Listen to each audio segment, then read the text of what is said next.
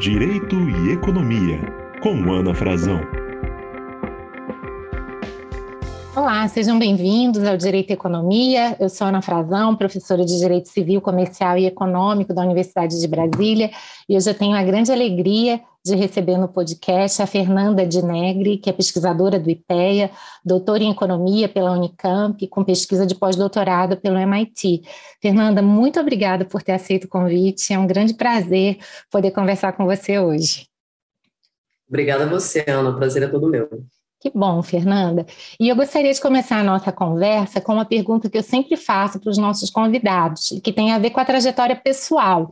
Ou seja, por que, que você escolheu a economia, como definiu suas áreas de pesquisa, suas opções profissionais, até porque, como mulher, talvez você tenha enfrentado também algumas questões de gênero nesse percurso. Então, se você pudesse esclarecer para nós como é que foi um pouco das suas escolhas e da sua trajetória, seria muito bom. Sempre, né? As questões de gênero sempre nos afetam, mesmo que a gente não se dê conta disso em algum momento da vida. Em algum momento a gente se percebe que elas sempre nos afetaram, né?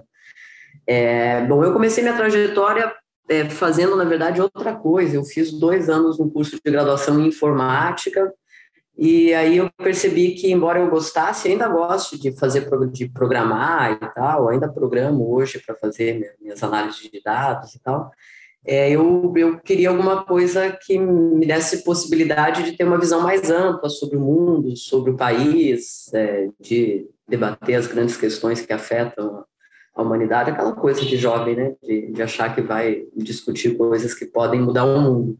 E aí eu achava que informática era uma coisa, eu falava, pô, eu gosto de programar, mas não quero ficar o resto da vida é, escrevendo linha de programação e tal embora seja uma área super interessante e super importante, mas naquele momento eu acabei uh, optando por migrar para economia. E foi assim, aí fiz minha graduação em economia na Universidade Federal do Paraná.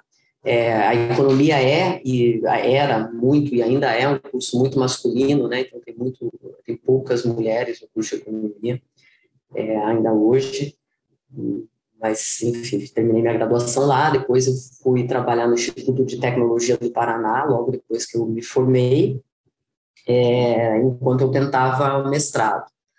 Na primeira vez que eu fiz a prova de mestrado, não passei, só consegui passar na segunda vez, que a prova, a prova da Ampec continua sendo hoje uma prova difícil de você passar, e a, e a bagagem que a gente tinha lá na universidade não era das melhores naquela época, né? Então, foi um, foi um desafio conseguir é, entrar no mestrado, aí fiz mestrado na, na, Unicamp, depois continuei o doutorado lá na Unicamp, e aí fiz o concurso para o IPEA, e fui para Brasília. Um pouco, em linhas gerais, essa foi a minha trajetória na economia. Interessante, né, Fernando? Eu já ouvi vários economistas, e isso eu acho que é uma coisa que a gente compartilha também com os juristas, né? Um pouco essa vontade de fazer a diferença, né? De ocupar um, um papel no mundo e daí passar para essas áreas, né? E deixa eu explorar um pouquinho mais a questão do gênero. Você realmente sentiu alguma barreira, uma dificuldade maior na sua carreira por ser mulher?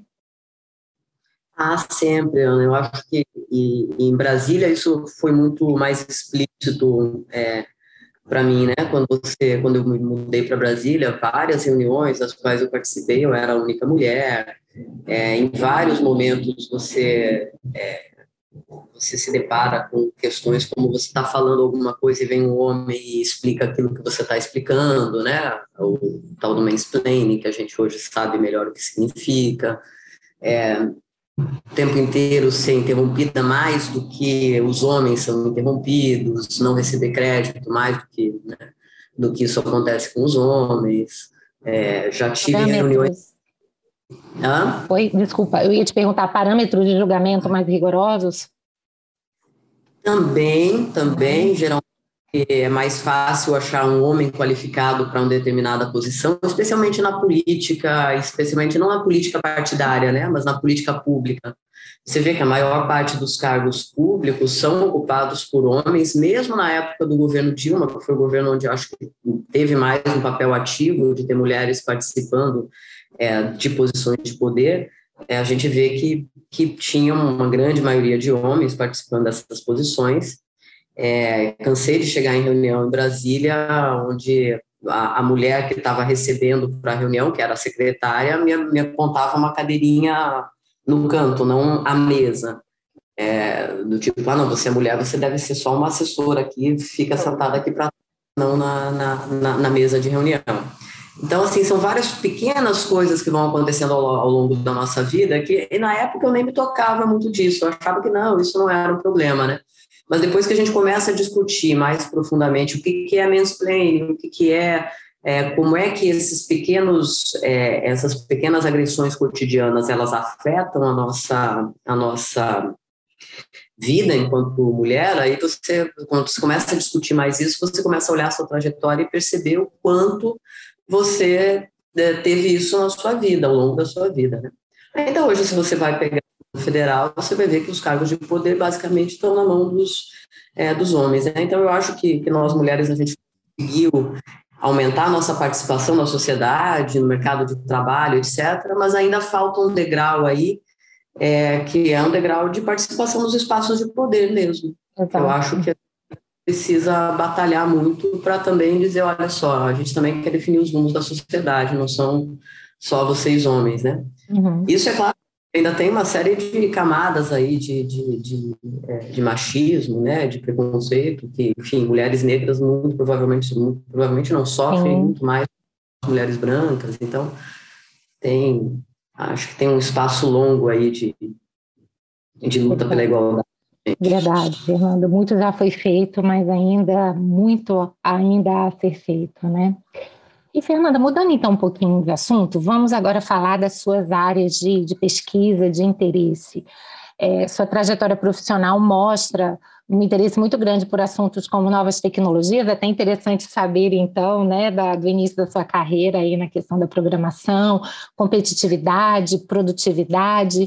Explica para a gente um pouquinho como é que esses vetores se relacionam hoje, ainda mais numa economia do, do conhecimento e numa economia que vem cada vez mais procurando conciliar inovação, avanços, mas também com bem-estar social, com redução de desigualdade, com sustentabilidade, enfim, qual é a sua visão desses assuntos? Assuntos? Olha, eu sempre tive um fascínio grande por tecnologia, pela, pela engenhosidade do ser humano para resolver os nossos problemas, né? É, então, essa visão de, da tecnologia como uma, uma alternativa, como uma possibilidade importante para a gente resolver os problemas que afligem a humanidade, sempre teve no meu, né, é, digamos, sempre teve na minha, na minha, na minha forma de, de, de, ver, né? Sempre teve no meu subconsciente, talvez, né? De que a tecnologia pode ser, sim, uma, uma solução para muitos dos nossos problemas. Eu ainda sou, sou bastante otimista em relação a isso, né? Mas se você pensar hoje, eu acho que talvez um, um dos principais desafios da humanidade é justamente é, são as mudanças climáticas, e eu acho que a tecnologia tem um papel fundamental nisso, em em tentar buscar soluções para que a nossa atividade enquanto ser humano não agrida tanto o mundo onde a gente vive, né? É, desde tecnologias de captura de carbono, de redução de emissões. Então, eu acho que as tecnologias têm sim um papel fundamental para melhorar a nossa qualidade de vida é, enquanto ser humano e a qualidade de vida do e a qualidade do planeta também, né? É, se você pensar assim, no início do século passado, menos de 100 anos atrás, as pessoas morriam por infecção generalizada por conta de um corte na mão, né? Você ainda não tinha penicilina. Então, é, de fato, a tecnologia teve um papel fundamental na melhora da qualidade de vida do ser humano ao longo do tempo. Então, eu continuo acreditando que é, a tecnologia pode ser um caminho importante para isso. O que não significa, contudo, não entender que a tecnologia tem, tem lados bons e ruins também, né? É, que tecnologias podem aprofundar desigualdades econômicas, podem é, piorar alguns dos problemas ou criar problemas que não existem, que hoje não existem. Então, eu acho que a gente tem que sempre ter um, um, uma visão de, de como fazer da tecnologia uma coisa importante, é, como, como fazer que a tecnologia esteja a serviço da sociedade e não o oposto, né? É um exemplo muito concreto no período mais recente são as tecnologias de comunicação, né? Alguns anos atrás, se alguém dissesse para a gente, olha, daqui a 10 ou 20 anos você vai ser capaz de se comunicar com o mundo inteiro como nunca antes, você vai conseguir ouvir notícias em tempo real de qualquer pessoa. Eu acho que a gente ia dizer, nossa, que coisa maravilhosa que deve ser isso, né? Só que ao mesmo tempo que a gente consegue se comunicar melhor hoje, essa, essa possibilidade de comunicação por redes sociais, etc., ela também gerou um manancial de notícias falsas, de é, desinformação. Então, a gente está vivendo um, um, efeito colateral dessas tecnologias que talvez seja mais importante do que o efeito benéfico delas, no caso especificamente dessa, das tecnologias de comunicação, né? Então, como lidar com isso e como fazer com que a tecnologia esteja a serviço da sociedade efetivamente, eu acho que é um desafio que a gente tem que se colocar sempre. Fernanda, até aproveitando essa, esse seu comentário da tecnologia sempre a serviço da sociedade, como é que você vê essa interação entre Estado e mercado nessa equação? Né? Ou seja, cabe ao Estado realmente assumir um, um, papel mais ativo em termos de fomento, em termos de regulação para evitar resultados indesejáveis, externalidades negativas? Como é que você vê isso?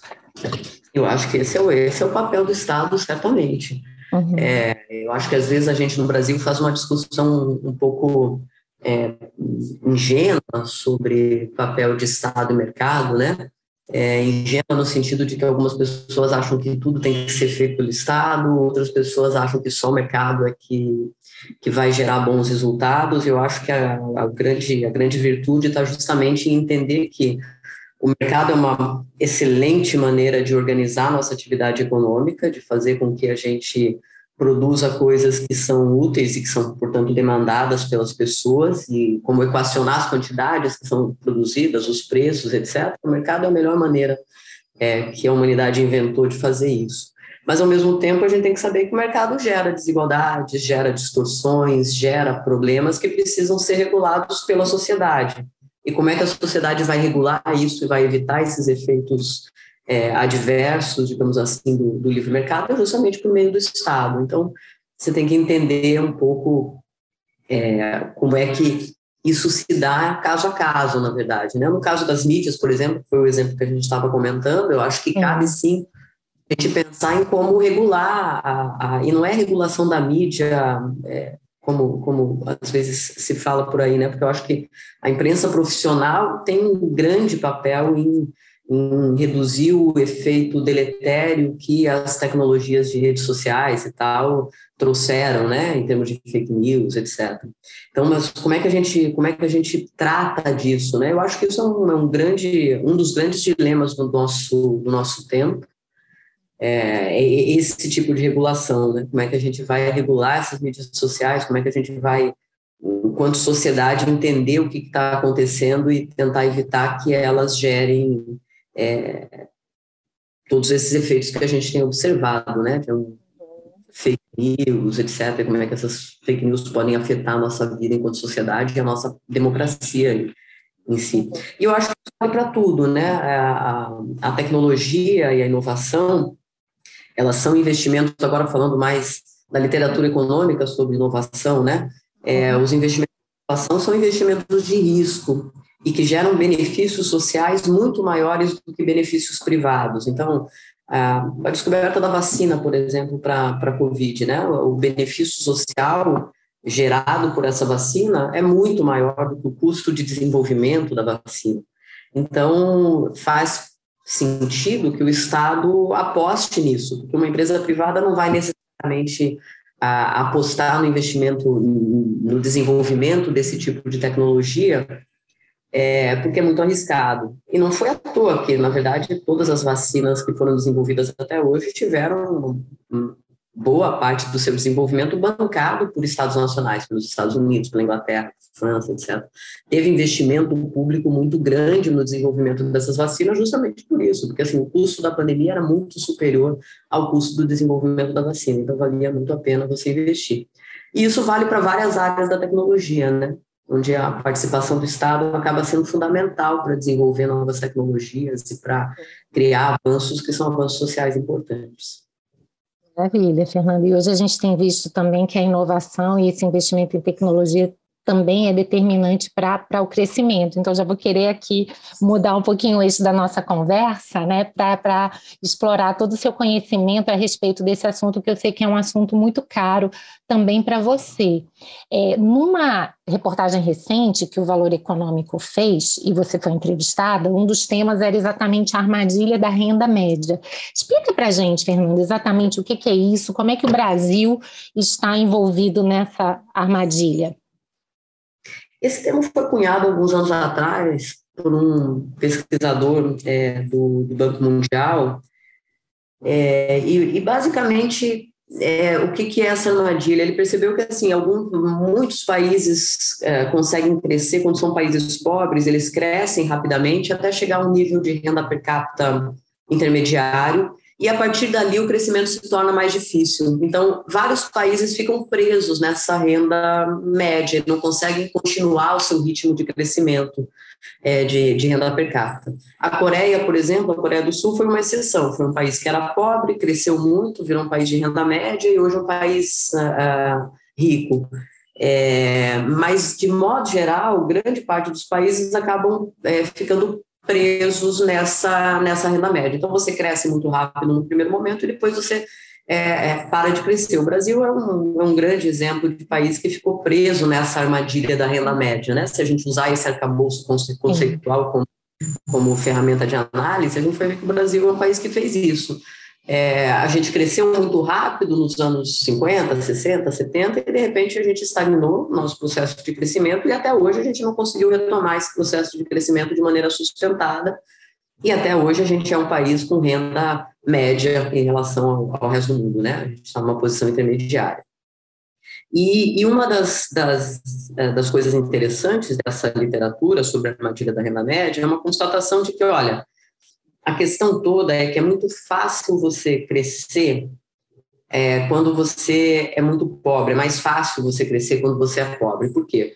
É, geralmente os países pobres são países que ainda são predominantemente agrícolas, então tem um espaço de crescimento que é o espaço da industrialização. Você tira a mão de obra da agricultura, coloca na indústria, a indústria é muito mais produtiva, do ponto de vista de, de, de valor agregado por trabalhador, então você cresce muito rápido com base nesse processo de industrialização. Mas uma vez que você industrializou, que você aumentou a participação da indústria no PIB é, e você estabilizou na participação setorial no PIB, aí esse crescimento é mais difícil. E é mais difícil porque ele depende de outros fatores que não só a mudança na sua estrutura produtiva, que é em alguma medida mais fácil de fazer. Ela depende de você ganhar eficiência e ganhar produtividade dentro da, da, da própria indústria da própria agricultura, ela, o crescimento dali para frente vai depender mais da incorporação de tecnologias, vai depender mais de instituições, é, de boas instituições econômicas, políticas, jurídicas. Então, a, a, a sociedade se torna mais complexa, as instituições precisam ser mais complexas e mais eficientes, as políticas públicas precisam ser mais complexas e mais eficientes, e é difícil continuar crescendo a partir desse momento. Então, eu acho que essa é a grande, na verdade, a grande, o grande insight dessa literatura sobre a armadilha da renda média é esse, que explica muito é, do Brasil, na verdade, porque o Brasil não consegue crescer. É, porque, de fato, é mais difícil crescer e você requer, requer instituições políticas é, é, e uma sociedade mais complexa para conseguir continuar a crescer. E requer mais tecnologia, mais inovação, etc. Fernanda, e no Brasil, além de todos esses aspectos que você mencionou, a gente ainda tem aquilo que alguns chamam de um fenômeno de desindustrialização precoce, não é isso? Ou seja, a gente não só não avançou, como você mesma disse que teríamos que ter feito, como em alguns pontos a gente até regrediu, é isso mesmo? Exato, a indústria vem perdendo participação do PIB brasileiro já há pelo menos duas décadas, né? Independentemente das políticas que a gente adotou nos anos 2000, você teve um movimento de política industrial mais forte e ainda assim a indústria continuou perdendo perdendo participação no PIB. É, o que é um problema no sentido de que no mundo inteiro, acho que a indústria é responsável por cerca de 80%, 90% do investimento em P&D. Então, boa parte em pesquisa e desenvolvimento, né? Então, boa parte das novas tecnologias é, geradas são geradas é, dentro do setor industrial. Então, quando você perde é, espaço, quando esse setor perde espaço na economia, você acaba perdendo um pouco capacidade de produzir novas tecnologias e de gerar é, é, inovações que possam favorecer o conhecimento no futuro, né? Uhum. E, e, e, Fernanda, como é que resolve isso, então? Como você disse, né? Se, se, algumas medidas de política industrial foram adotadas, isso não funciona, alguns culpam a globalização, essa concorrência internacional. Enfim, você, você consegue vislumbrar uma forma mais consistente para a gente reverter essa situação? Então, é, é, é, esse, esse que eu acho que é o ponto que essa literatura da armadilha da renda média ajuda a pensar o país. É mais difícil, de fato, você conseguir crescer a partir daí, e eu acho que o Brasil tem uma série de problemas estruturais que não foram devidamente resolvidos ao longo da nossa história, né? É, começando pela desigualdade, né? A desigualdade é um, é um problema não apenas do ponto de vista de justiça social, principalmente do ponto de vista de justiça, mas não só desse ponto de vista. Também é um problema no sentido em que ela, ela também é, faz com que a gente desperdice recursos potenciais importantes para sustentar o nosso crescimento.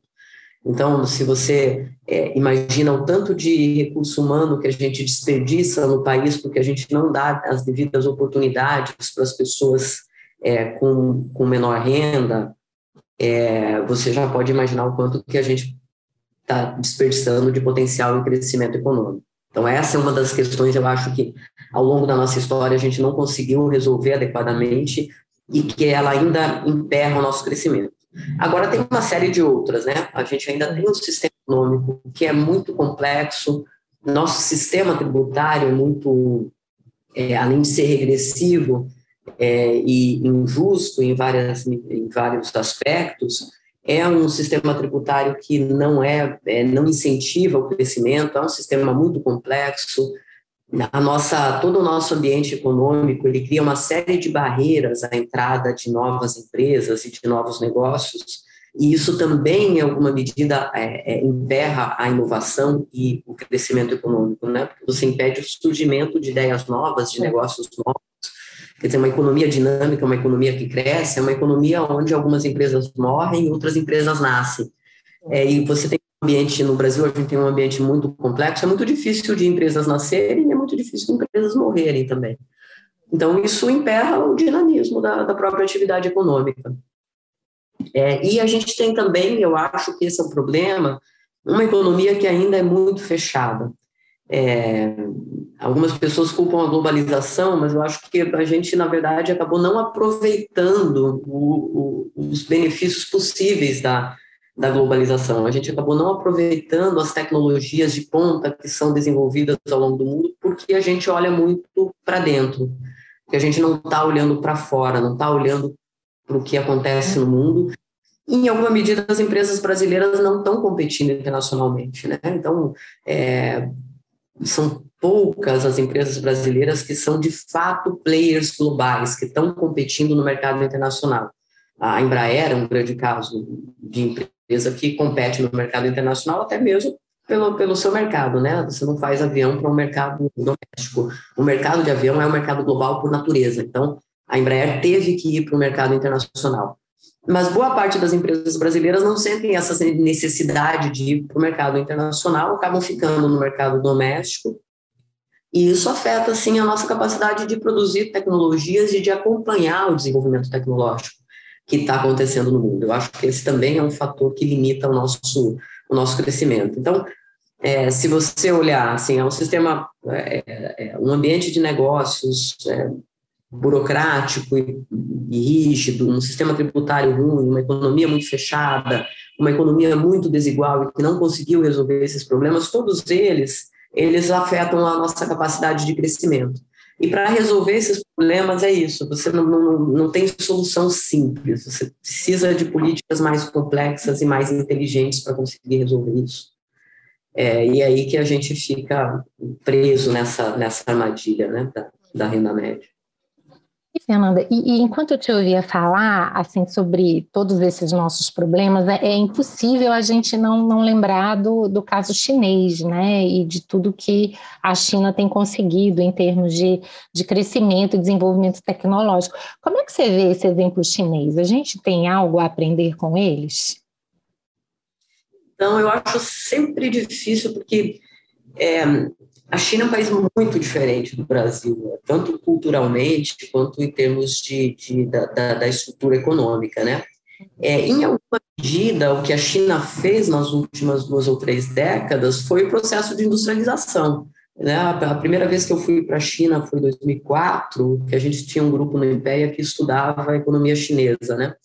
É, naquele momento, ainda você tinha 70% da população chinesa no, no, no, no é, é, é, nas pequenas cidades, na, na, no meio agrícola, no meio rural. Você ainda estava fazendo um processo de urbanização e de industrialização da economia chinesa, que foi o que deu um impulso para a China crescer é, é, nesse período. Então, em alguma medida, a China estava, lá no início dos anos 2000, atrás da gente, do ponto de vista de renda per capita, de industrialização, etc. É, o que, que eu acho que a China conseguiu fazer diferente da gente? A China industrializou, é, se urbanizou, mas ao mesmo tempo que ela fez isso, ela já estava olhando para o mercado internacional. Então, as grandes empresas chinesas, elas já estavam se preparando e estavam é, é, vendendo para o mercado internacional. Então, ela fez isso olhando para o mundo. Eu acho que a gente industrializou olhando para dentro. É, e a China não, a China industrializou olhando para o mundo. Eu acho que esse talvez seja um, um diferencial importante do que foi esse processo de industrialização na China, né, e de crescimento da China até o momento, e do que foi o nosso. E aí a China fez isso no momento em que ela também foi absorvendo tecnologia. A China fez um catching up muito rápido, teve um papel importante de política pública, mas eu acho que teve um papel importante também de se integrar mais no mercado mundial, né? É, que fez com que a China também conseguisse é, é, acompanhar o desenvolvimento tecnológico no mundo, copiar muita coisa que estava acontecendo no resto do mundo. É, então, enfim, é, eu, não, eu, não, sei qual é o, a sustentabilidade desse crescimento chinês no longo prazo. Eu ainda tenho algumas, algumas dúvidas sobre uh, o que, que vai ser a China daqui a 10 ou 20 anos. Eu acho que, enfim, qualquer pessoa que estude China é, não vai ter, vai ter menos certezas do que, do que, do que dúvidas né, sobre isso. E, Fernanda, como é que você tem visto assim, o, o cenário mundial do ponto de vista econômico? Né? Porque fato é que assim, a gente está diante de, de, tantos acontecimentos recentes, né? Pandemia e o governo Biden com uma nova forma de, de, pensar a política econômica, a política industrial, a própria guerra da Ucrânia. Então, muitos já têm dito: olha, aqui vai ser um, um marco agora, inclusive, que vai exigir reformulações e reestruturações da própria teoria econômica, do panorama econômico mundial, talvez até com modificações no sentido de restrições né, desse cenário de globalização, e o que vai se refletir, claro, em inúmeros aspectos que vão das cadeias globais até aspectos mais pontuais. Como é que você tem visto todos esses fenômenos? Qual, na sua opinião, assim, quais são as repercussões, tanto para o cenário econômico, como eventualmente até para o trabalho do economista, né, para a própria teoria econômica? É, a gente está vivendo um, um, um, momento de transição na, na, na no mundo, né? Você tem um retrocesso conservador que, que já vem de antes, né, da, da pandemia, de guerra na Ucrânia. Eu acho que é, tanto guerra na Ucrânia quanto é, é, diversos movimentos que estão acontecendo do ponto de vista internacional hoje, eles são reflexos desse novo desse, dessa, desse, desse novo cenário mundial. Eu não sei o que, os historiadores vão, vão dizer lá na frente sobre qual é o marco desse, desse, dessa mudança de era, na verdade, né? É, se foi as Torres Gêmeas, é, tem gente que tem historiador que fala que ó, o grande marco do fim da nossa idade moderna foi, foi, foi a, foram as Torres Gêmeas. É, ou se vai ser a pandemia, enfim, tem dois, dois movimentos importantes, mas é, já desde antes você tem um retrocesso conservador que é, é explicitado por eleições pela eleição de pessoas como Trump, líderes autocratas como, como Orbán.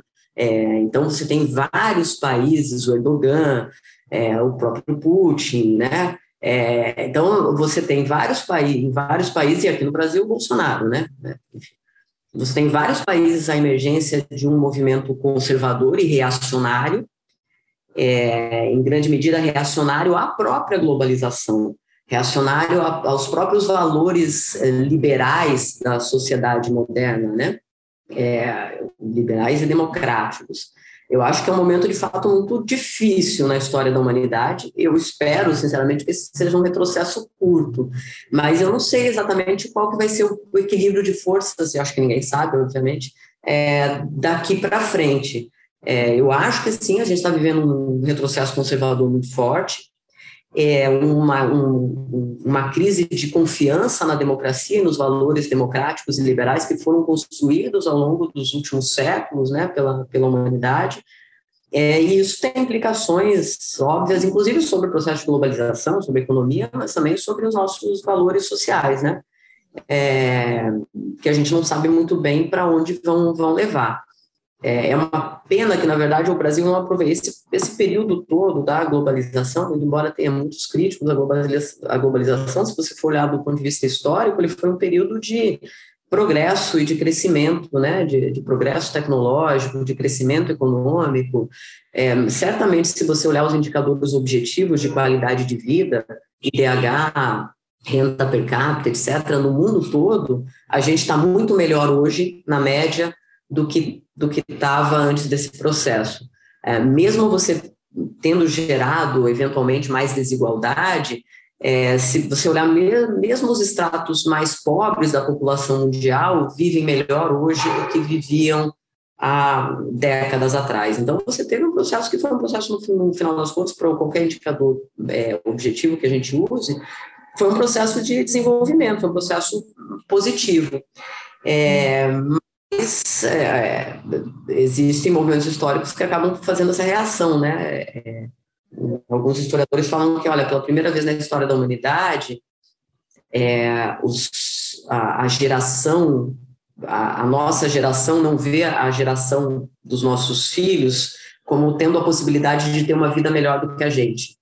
Então, isso acabou sendo um elemento, um dos fatores que desencadeou esse movimento. Assim, você vê que teus filhos vão ter uma vida pior do que você conseguiu ter, seja por conta das mudanças climáticas, seja por conta de que agora o nível de renda é mais difícil de crescer, e você vê que as pessoas não, não a, a renda aumenta a taxas mais lentas, enfim. Então, de fato, eu acho que é um movimento muito complexo ainda para a gente entender na sua totalidade, é, é isso, ele vai, com certeza, ele está redesenhando as relações econômicas e políticas em nível internacional. E, e, muito interessante ouvir o seu discurso, Fernanda, que você, desde o início, você menciona a importância das instituições sociais e políticas, você menciona a história, você menciona o contexto político, ou seja, o que já deixa muito clara a sua visão bastante arejada do fenômeno econômico, né? E, e você acha que todos esses acontecimentos vão reforçar esse, esse tipo de olhar, ao contrário daquele olhar que muitas vezes a gente associa ao chamado mainstream, aquela ideia, não, o economista fica ali com os modelos é, teóricos, abstratos, tentando dedutivamente encontrar as conclusões. Como é que você tem visto isso, assim, sobre o trabalho mesmo do economista? Então, eu acho que, que isso é importante, óbvio, né? você, você entender como é que a economia funciona e como é que os agentes econômicos respondem aos diferentes estímulos. Uhum. Agora, a gente não pode olhar isso sem olhar que os estímulos eles são é, criados pela sociedade por valores sociais e por grupos de interesse que estão disputando é, é, se apropriar dos ganhos é, e das rendas né, e das riquezas da sociedade. Então, essa, essa interação ela é importante. Agora, você também precisa ter, enfim, em alguma medida, a economia mainstream não é mainstream por acaso, né? É porque, em alguma medida, consegue trazer diversos fenômenos para um arcabouço de análise que te possibilita dar algumas respostas é, e olhar como é que os agentes econômicos vão reagir dadas algumas circunstâncias e dados alguns pressupostos. Isso continua sendo fundamental. Agora, no momento como a gente vive, é sempre, né, na verdade, é, você tem que entender que a economia está dentro da sociedade e que esses, os arranjos que são vencedores, no final das contas, eles nem sempre são os melhores arranjos do ponto de vista técnico, às vezes eles são os arranjos possíveis do ponto de vista político, social, etc. Então, é, nós economistas às vezes ficamos irritados porque algumas políticas econômicas não, não são exatamente aquilo que deveriam ser do ponto de vista técnico, não são as melhores, não vão ser as mais eficientes, mas o fato delas não serem as mais eficientes, em alguma medida, é explicado pela economia política, né? pelo fato de que você tem ali grupos sociais que estão é, definindo um pouco como é que vão se dar essas escolhas, né? E, e, isso também faz parte do nosso arcabouço, também tem que ser parte do nosso arcabouço de análise. Até para a gente conseguir chegar na política mais, a economia mais eficiente possível dentro das nossas circunstâncias sociais, né? E políticas. E, Fernanda, eu vou te fazer uma pergunta agora difícil. Você fique até à vontade, caso você não queira responder. Só essa foi, se for, só essa fosse difícil, já, todas as outras já foram. Verdade, mas você foi muito bem, você é muito didática, então com certeza eu acho que o nosso ouvinte está aqui se deliciando com as suas respostas. Mas você mesma disse, e aliás é um ponto que, que eu, eu particularmente eh, concordo muito com ele, que não há soluções simples para problemas complexos, né? Então a gente não pode pensar em economia como receita de bolo, ah, vamos crescer, aplica isso e tudo funciona, essas causalidades muito diretas e lineares. Mas considerando que a gente está no ano de eleição, o que, que você esperaria ver de um programa econômico? né? Enfim, a gente obviamente não vai precisar mencionar candidatos, mas assim, aquelas, aqueles pilares, por assim dizer, né, de, de um programa econômico que seria importante para o Brasil, especialmente para endereçar esses problemas estruturais que você tão bem descreveu para a gente. Olha, então, eu, eu acho que a gente tem que é, atacar é, a desigualdade econômica brasileira, certamente, eu acho que a gente tem que tentar construir uma economia mais eficiente, é, e aí é, tem que se abrir mais para o mundo, embora a gente esteja no, momento, a gente já discutiu isso aqui, né, de, de, de retrocesso conservador, inclusive de retrocesso da globalização, mas eu acho que é importante para o desenvolvimento do país a gente estar tá um pouco mais ligado no que acontece no mundo, e tá, a indústria brasileira está um pouco mais participando do que acontece no mundo, é, acho que a gente precisaria focar numa, talvez uma dos, das grandes reformas que de fato seja relevante. Eu acho que várias das que a gente fez aí no período recente, elas não são tão cruciais para o crescimento econômico quanto é a reforma tributária. Acho que a reforma tributária é uma grande, é, um, é uma coisa muito importante é, para de fato fazer, trazer o crescimento econômico e é possivelmente a mais difícil de se fazer. É. É, justamente porque ela mexe na forma como são apropriadas as né? É isso. Exato. E, e, não é à toa que, na verdade, todos os governos no período recente do Brasil, nas últimas décadas, tentaram fazer alguma reforma tributária e, ao fim e ao cabo, só conseguem fazer algum puxadinho ou alguma mudança marginal nesse nosso sistema tributário. Então, eu acho que esse talvez seja o nosso grande desafio de política econômica, junto com a redução de desigualdade e, e pobreza.